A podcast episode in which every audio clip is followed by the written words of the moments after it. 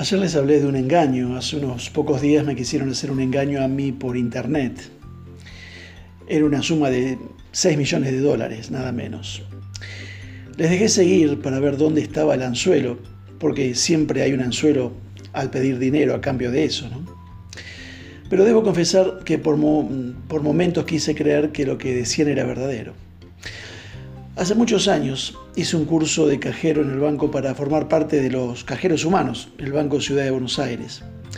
Muchos creen que un curso de cajero para trabajar en un banco incluye un curso de química para poder detectar los billetes falsos o complicadas técnicas psicológicas del FBI para detectar mentirosos por los gestos. En realidad el curso nos enseñaba a agacharnos para poder hacerlo correctamente si una moneda se nos caía y no dañarnos la espalda. El curso nos enseñaba a reconocer las monedas por el reverso para no perder tiempo al sacarlas de la bolsa y contarlas rápidamente. Pero el 90% del curso era sentarse y contar billetes, miles de billetes, durante horas. ¿Para qué? Para poder detectar los billetes falsos.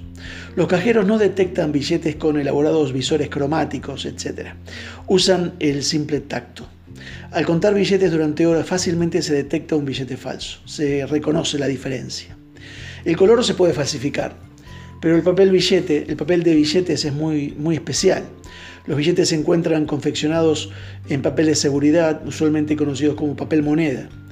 Tienen la naturaleza intrínseca de una tela, antes el papel se hacía de trapos bajo la luz ultravioleta no florece porque no lleva blanqueante químico, es fácilmente absorbente de tintas para poder ser impreso y es resistente a la abstracción, a las fricciones, a los pliegues, ácidos, agua, luz, resistente a la suciedad.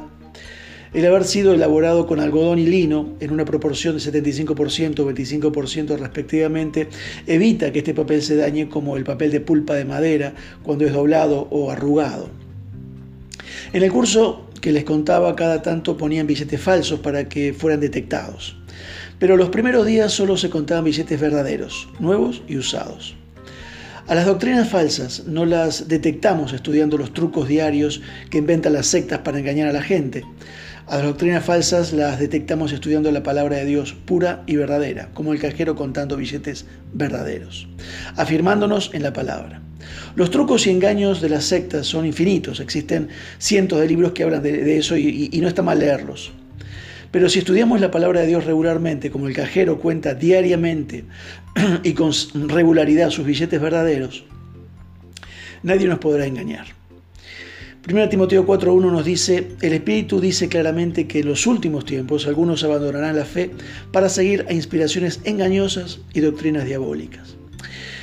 Los cabalistas hebreos eh, observan que la palabra hebrea para mentira, acuérdense que los hebreos solamente tienen consonantes en su alfabeto, las vocales se inventaron después y se escriben con puntitos y rayitas.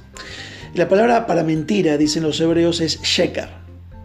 Consta de tres letras hebreas, tres símbolos, cada una de las cuales son pivotes sostenidas precariamente alrededor de su base en punta, como si fueran letras eh, inestables. Mientras que la palabra verdad, emet, consta de tres letras, cada una de las cuales se eh, eh, sientan seguras en una base sólida. Pero además, la palabra sheker es como escribir tres letras que en el alfabeto hebreo van juntas, como decir en nuestro alfabeto MNN, A, B, C, O, P, Q, en tanto que emet, eh, verdad, son tres letras como escribir en nuestro alfabeto A, M, Z. Emet es el compuesto de tres letras. La primera letra, Aleph en hebreo, la del medio, Em, la M, y la última que es la letra Tapa, la T. Por eso concluyen los estudiosos hebreos, es tan difícil de encontrar la verdad. Hay que buscarla, en tanto la mentira son cosas simples de hallar, como tres letras juntas que se dicen de memoria, A, B, C, R, S, T. Espero que haya sido claro. Recuerden que a partir de la semana que viene los audios se emitirán los lunes, miércoles y viernes.